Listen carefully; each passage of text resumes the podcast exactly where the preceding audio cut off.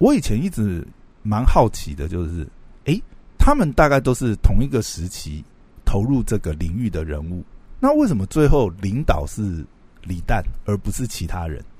看了这本书，你大家就可以理解这件事情。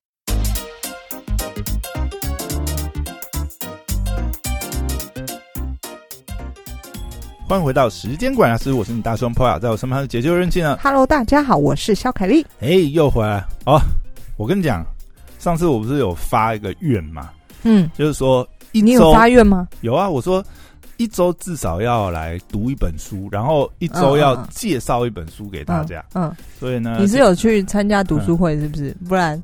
没有没有，我已经很多我已经很多年没有在搞读书会这种东西。以前以前小时候有啦，但是你自己办还是呃，我都是去参加人家，哦因为我我其实也不是那种喜欢当主办人的那种，因为我也不是那种个性，嗯，就是去蹭人家的活动比较多啦。所以嗯今天看的书就是也是自己选的。呃，当然当然嗯当然，我一当然是看自己想要看的书啊，基本上我不一定啊，看别人推荐你也会去看啊。会啊，其实多多少少会啦，因为你看，像上次我们不是介绍这个跑友介绍我我的一本这个跑步如何去跑的这一本书，嗯那本也是个好书啊。那对，其实我觉得很长时候，嗯，看书一定都是有一个契机，嗯有什么点打到你，或是呃这个朋友推浅荐。浅浅一本也不错啊，吴淡如的人生实用商学人。生实用商学院是真的是听了他的 podcast，觉得真的是，其实以前小时候就看过他的书啊，他很多这个散文，小时候是文青的书啊，他，但是我对他，我我以前其实就有看过他几本啊，那个时候他都在畅销书榜上嘛。嗯那我想今天这本书的话，其实也是跟我们最近一直都在聊的这个话题也有关系啦。哦，会知道这本书主要是因为。呃，我们这几个礼拜其实都有在讨论这个脱口秀大会嘛。嗯那我们知道脱口秀大会的主要企划人是李诞，嗯，然后呃，出品的公司是效果文化这个股份有限公司，哈、应该是上海吧？嗯上海效果文化股份有限公司。有一天我就跟我的嗯北京朋友讲说，我要去北京，因为我还蛮常去北京。我我想去北京、上海效果文化参访一下。他那一天就跟我说，他觉得他今天很舒压，他就是下班去听了一场脱口秀，门票才十五元，这么便宜，他是抽到的，对不对？不是，就是，嗯然后我就说啊，这么便宜，我要去。嗯，然后他，然后我另外一个在那个江浙沪的大陆朋友就跟我说，嗯，听脱口秀去上海，哦，他你讲那个十五块那个不是在上海？不，是在北京。嗯，北京北京有单立人呢、他是在北京单立人吗？嗯，我不知道哎、没问那么多。应该是啊，你问他就知道，因为嗯。北京的北京的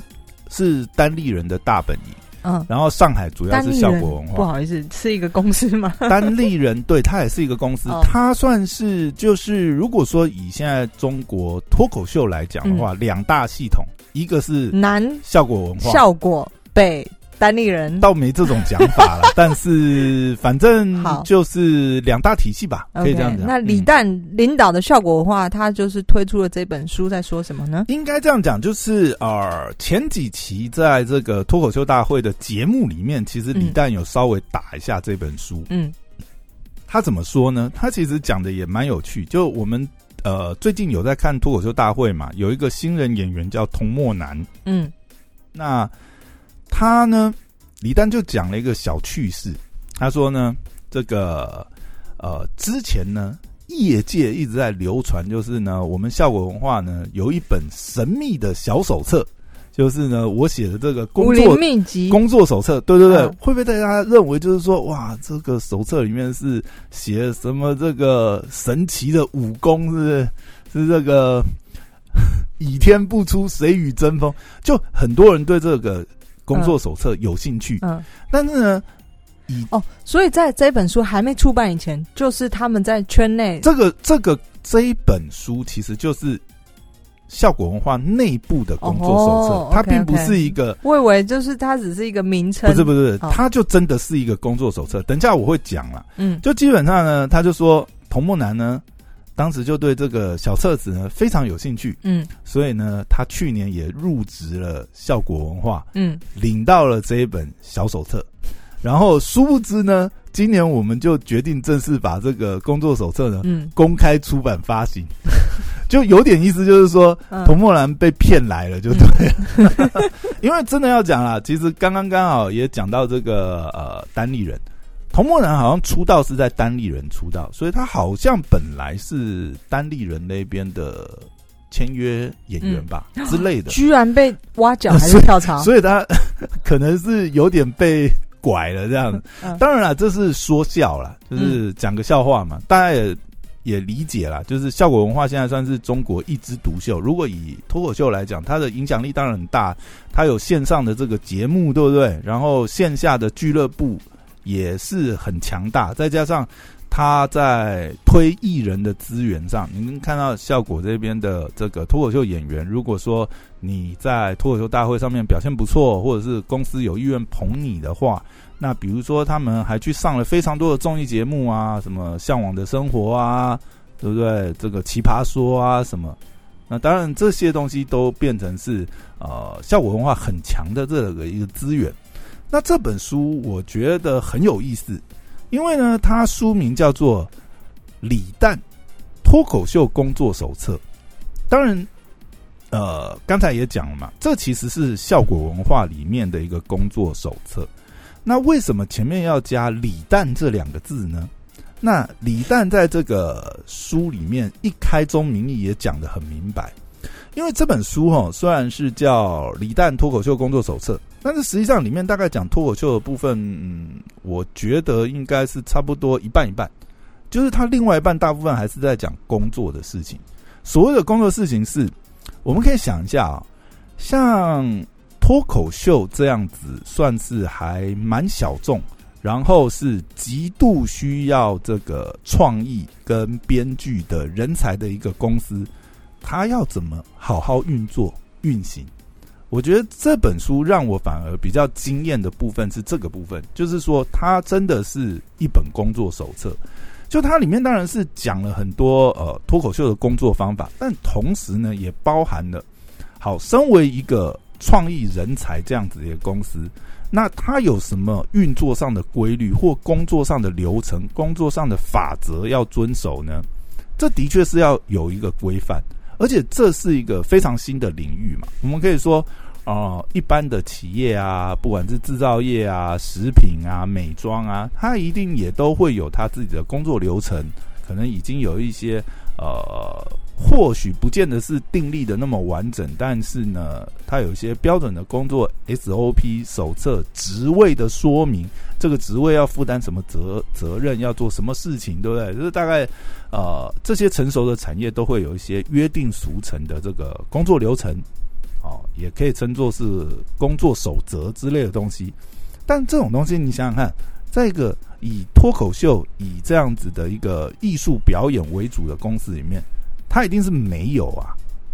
这个业界从来也没有，呃，应该说以脱口秀来讲，以即便是中国已经也发展了，可能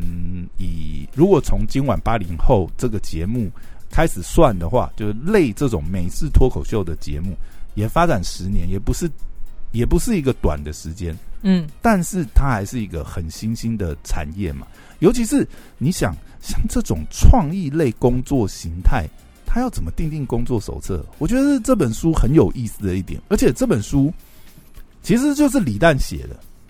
当初写的目的也就是为了，呃，效果文化要有效率的产出各种这些创意。工作的执行成果这样的一个目的，其实我看这本书第一个感觉哈，我觉得感受很深刻的一点是在于是说，其实我以前一直有个疑问，就是你知道，呃，李诞当然是算这个公司的创始人呐、但是呢，早年跟他一起加入的，你说包含有这个陈露啊、王建国啊、梁海源啊这些人。那他们都是很早期就投入脱口秀领域的演出者、编剧也好，哦，都是这样子的一个角色。那我以前一直蛮好奇的，就是，诶，他们大概都是同一个时期投入这个领域的人物，那为什么最后领导是李诞而不是其他人？看了这本书，你大家就可以理解这件事情了。基本上，我我看了这本书的理解是。李诞呢，他是非常斜杠的一个人，就是他不是仅仅是一个很厉害的编剧、很厉害的脱口秀演员。另外一个，他非常理解商业世界的这个脉络，他是很有商业思维的一个。他不是单纯真的文青脱口秀，就是他他是一个实打实的文青啊，商业头脑。你如果呃有在 follow 李诞的话，你可以看到他其实写了蛮多散文、小说这样子的内容。那他也自称他是诗人李诞嘛，但是的确，你你看他的文笔就知道他是有那个范，哦，那但这我觉得非常不容易，就是你你有一个艺术的思维，但是呢，你同时也具备商业的逻辑脑袋，嗯，因为你知道很多搞创作的人，他不见得那么理解商业的思维，或者是说。你知道，艺术就是一种浪漫。嗯，在这里面我们可以看到找到很好的平衡，就是李诞这个人。你知道他这本书里面很有意思的一个点。当然，我觉得呃，讲回来的话，我觉得也跟李诞这个人的出身很有关系。我讲的是他的经历背景。你知道，李诞早年他在呃大四的时候，他就被这个同学呃朋友啦推荐到。在中国一个很知名的一个周刊叫《南方人物周刊》，嗯，如果类比的话，可能有点类似台湾的，我不知道，我不太确定能不能这样类比啦，因为它也不算是很商业的一个周刊，嗯，好，那如果说以那个影响力，或许有点像台湾的商业周刊吧，这样的概念，所以你会发觉，诶，他其实很年轻就进了一个很有影响力的这个媒体哦，当呃算是。编剧哎，不是编记者吧？嗯，大概是这样子一个角色。当然，他那个时候只是去实习啊，但是你也可以想见，哦，他其实是很早就有崭露头角。然后后来他就离开了嘛，因为他那个时候其实还是蛮文艺文青的性格。他自己后来有解析到，但是你知道，他后来被这个好像是他的学长姐吧，把他逼迫到，因为他那个时候其实也。就他他有他的某种程度，他的形象是有一点点就是丧了，就是没有那么积极这样子。我说外界对他的形象，那他那个时候就被他的学长姐逼到上海去，去干嘛呢？就跟他讲说：“李诞，你就是给我来，把他介绍，把他介绍进了这个上海的奥美。”哦，所以他那个时候是在奥美，而且是可以说是当时奥美在中国奥美。最广为人知的这个文案大师林桂枝底下，这个算是他的小组一个成，但是等于是他师承了一个呃，在中国奥美也是被尊称是大师级别的人物，他直接进了那个小组这样子，那就你就可以想见，他其实当时他的能力相相当也是被看中。那我相信他很大一部分对商业的理解跟这些商业的思维了解，也是因为他进了像奥美这样的公司，对不对？工作过，也在里面担任写手。他肯定在奥美被污染了。呃，太接地气的，我觉得，我觉得这样讲就是，其实他在这本书最后也有写到了，嗯，他很多的思维逻辑呢，也奠基于当年在。澳美广告公司的一些工作习惯的流程，他觉得也是那样子一套，因为你知道澳美也是一个创意为主的公司嘛，那他当然需要有一些可以管控这些创意，能够源源不绝、有效率的产出这些内容的方法、工作流程。但是当然转到脱口秀以后，又跟广告不太一样，所以它一定会有一些转化的过程。可是这一点就让我更确信，就是因为你看，我们常常看这个脱口秀大会，呃，吐槽大会也好。像这种艺术形态的公司、表演类的形态公司节目来讲，很重要的是你还要拉赞助商、拉客户。那这一点你会看到，诶，他们的节目真的很厉害，他们都拉到非常多呃大咖的赞助商也好。那当然，他们也为了这些赞助商编写了非常多，不管是自入的口播稿啊、小短剧啊这些，你可以看到他们的用心。所以这个东西，我相信很大一部分是奠基在李诞。他过往的这些工作经历，好，那讲到这本书哈，我觉得很有趣的一点是，这本书呢，呃，李诞自称呐，主要记录了他这五年的日常工作中，他从编剧做起，然后也做前期策划、后期剪接，怎么去挑嘉宾，现场怎么执行，然后商务的对接，哦，前采，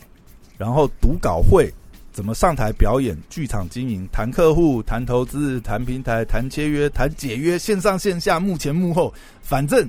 能够在脱口秀有关干过的，他都做了。因为早期效果文化也不是什么大公司嘛，一定是这个校长兼壮中，对不对？嗯啊，没有人去谈商务，就我去谈啊，对不对？啊，来不及写这个口播稿，那我自己下来写啊，一定是这样，一定是这样，一定是这样。当然，现在组织规模大了。现在效果文化好像编制内的编呃编剧就有五十几个、六十几个，天哪！那你知道现在规模有多大，对不对？但是早年当然不是这样，早年应该就是他王呃这个这个王建国啊、陈露啊、梁海源啊，就他们几个核心嘛。那很多其实是呃算是约稿邀稿形式的，就是接这个活这样打零工这样接单的形式，还没有还没有这么大的组织架构嘛。那所以呢，他把这些工作内容做了一个工作的总结。那这本书里面刚才有讲了哈，为什么书名要有李诞这件事情？其实李诞开宗明义就讲，就是说这个工作手册上面写李诞是要提醒所有看的人，就是注意一下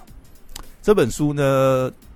当然是否效果文化最初。初始是否效果文化内部的这个工作流程执行？那前面加个李诞呢？要提醒大家，这很多呢，就是我个人的偏见而已，它不是一个什么黄金定律。嗯嗯，那这是我个人对我的工作总结。先有一个淡书，对，那也不是说我里面讲的就是对的。好，大家有自己的判断思考。而且我觉得他讲了一点，我觉得特别有意思。他讲哈，艺术行业。只有对你有用的规律才叫规律，所以这些东西，呃，比如说呃，工作的流程、创意的发想，都是要你自己去总结这个规律。假设你今天是要走这样子的创意的行业，这种艺术艺术性表演类的这个行业的话，那你要自己找到你的规律。我觉得这个很有意思啊！这本书真的讲起来。它是薄薄的一本书，大概一两个小时就可以读完吧，非常薄，但是非常有意思。前面大概十一二章还是十三四章吧，主要就是讲各种工作流程。那最后有一个算是附录的部分，就他们里面有一个新媒体的总监吧，叫圆圆的，他好像也是一个记者出身。其实最后有一段有一个附录是这个圆圆跟李诞之间的访谈录。等于是把前面的东西又透过一个采访的形式呢，再让李诞去呃做进一步的这个讨论。所以这本书前面就是工作手册这样子的流程啊，怎么写稿啊，怎么开读稿会啊，这些工作机制上面。然后最后呢是这样子一个呃算是访谈的内容。好，那我觉得还有一件有意思的事是，这本书呢。它也不是从脱口秀本身写起，你知道，他一开始他一开始开宗明义讲的是什么呢？他讲的是，呃，来工作要先了解经济学里面的交易成本，从这个理论上呢，认知了交易成本这个概念呢，我们再来开始讨论。你有没有觉得很有意思？一本工作手册一开始先跟人讲。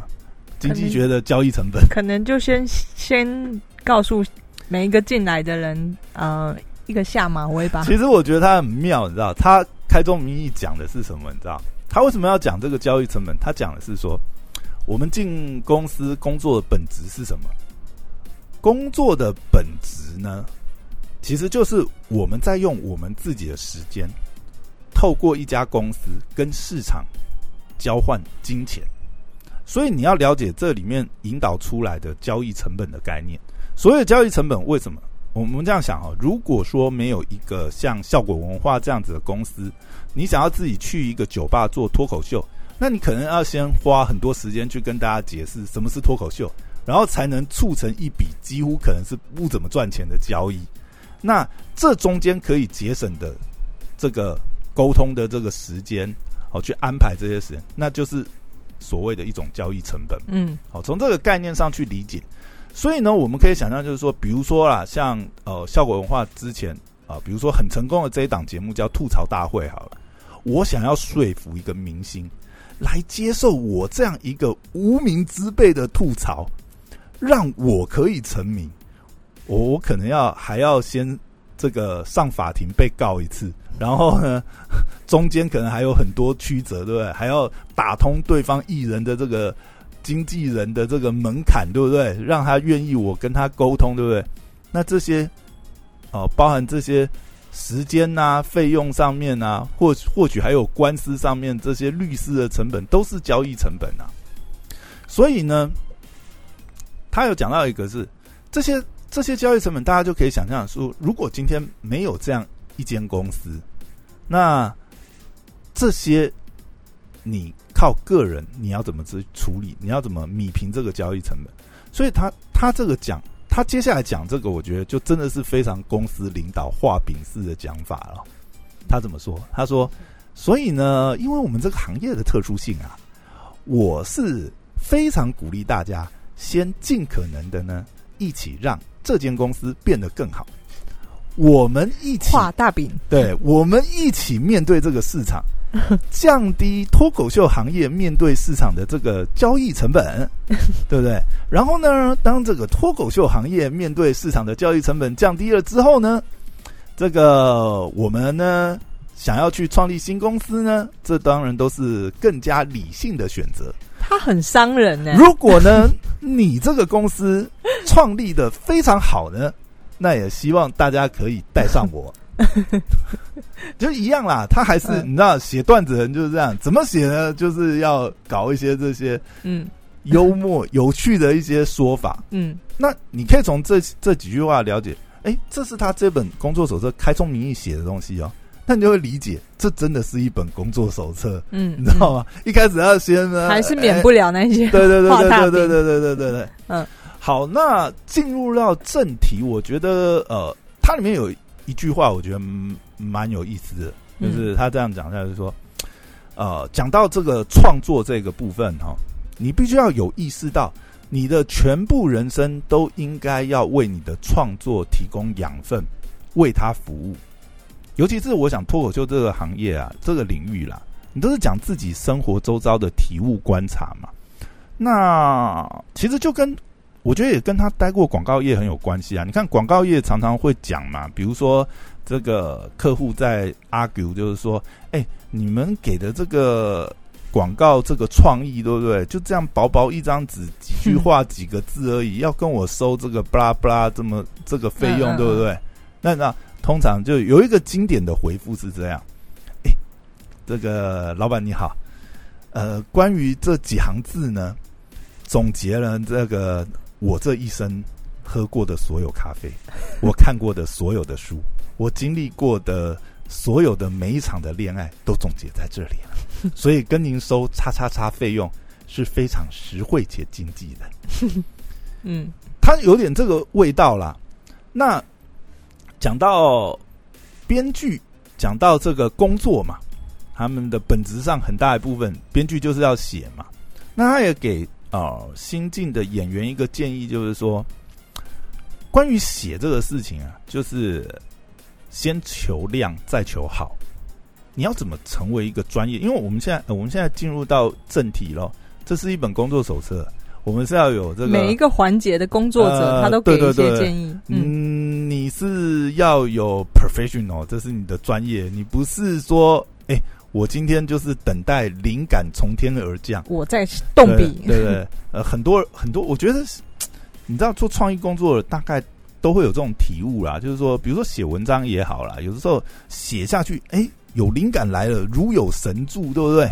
但是通常你你你看，你把它当成是一个工作的时候，你就不能如有神助啊。今天你比如说一个广告案、广告文案这样进来，你已经接到这个案子，这有 deadline 的啊，那不能等灵感来你再开始写啊。时间到了就是要交稿啦，嗯就是档期都要上了，对不对？嗯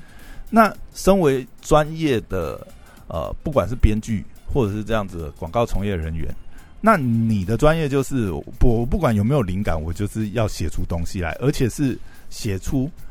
品质水准以上的东西来嘛。嗯所以他要讲一个这个工作守则，就是，哎，能不能做到每天起来先写了五个段子，再去玩手机呢？那还能不能再做到每天睡觉前把早上写的这个五个段子改的更好呢？我知道你不能，因为我也不能。但我们总该意识到这是对的吧？所以还是那句话、啊，就是取法其上，得其他把。他把工作守则嗯，当成脱口秀的段子在写，对，所以我觉得，觉得蛮厉害的。我觉得这本书也很有趣，在这一点。对，那他有强调了，就是说，最后他还是这样强调了，我们要正视这是一个很有趣、很有挑战性的工作，对，它很有创意性，它很需要大家的这个天赋、嗯灵感，嗯但终究它是一份工作，创意艺术的工作有创意的成分，但我们还是要展现我们的专业，嗯专业啦，专业。嗯那这里他也稍微提到了一个事情哦，就是他说他为什么写这本手册？当然，刚才我们讲了，就是说这个手册就是为了要总结一下工作嘛，公司的这个工作流程，因为没有人做这件事情，做创意工作的人大家都太懒了，没有人做，只好我来写。嗯那我写的目的呢，或我这个写作的过程，我们就可以，我们可以这样来看呢、他说，他们在公司的时候，其实讨论了无数次，怎么做成一个工作手册，供新进员工参考，但是始终没有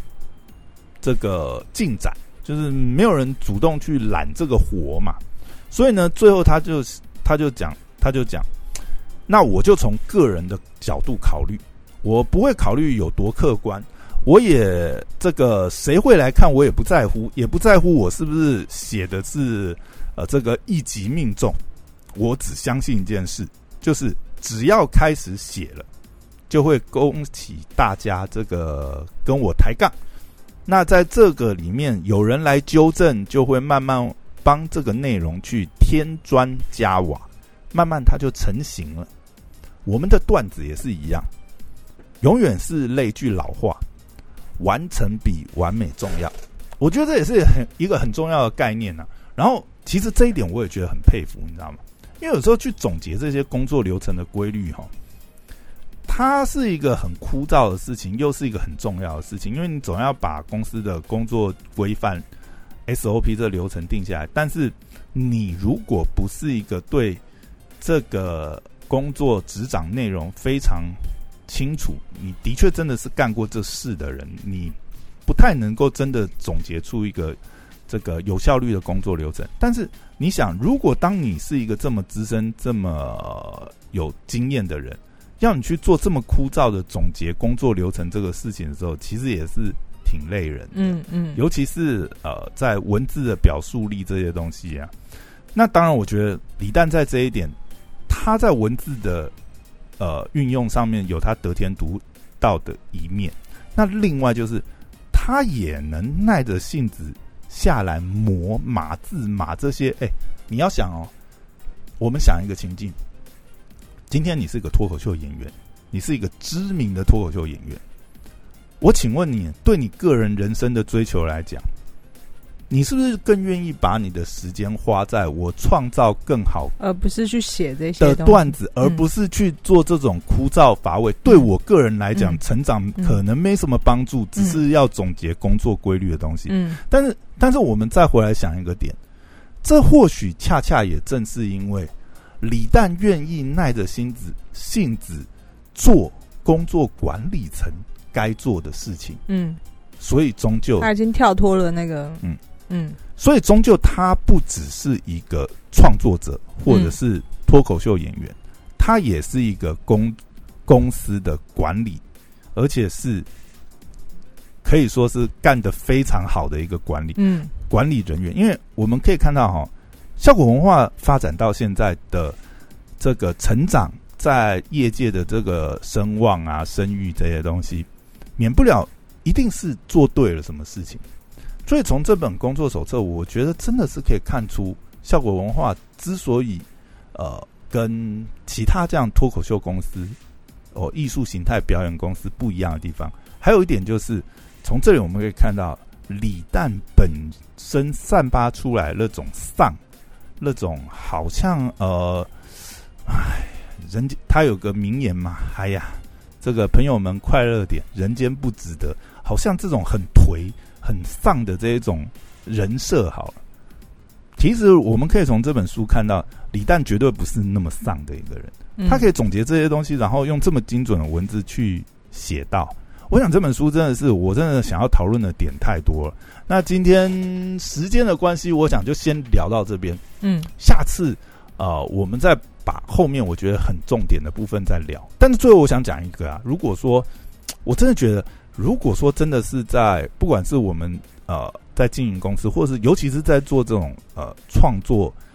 呃创作者形态的这样子的一个呃公司啊，工作规律，我真的觉得这本书是非常值得参考的一本好书。嗯，好，那今天先聊到这边。任何的公司，我觉得，我觉得它。里面，因为说，因为他这本书里面有一半的以上的篇幅，并不是只写脱口秀，哦，而是写到呃公司的整个运作的呃一些规律流程。当然，主轴还是写呃脱口秀公司怎么运营，怎么我说里面的工作流程是怎么规范。但是我觉得很多可以参考点呐。那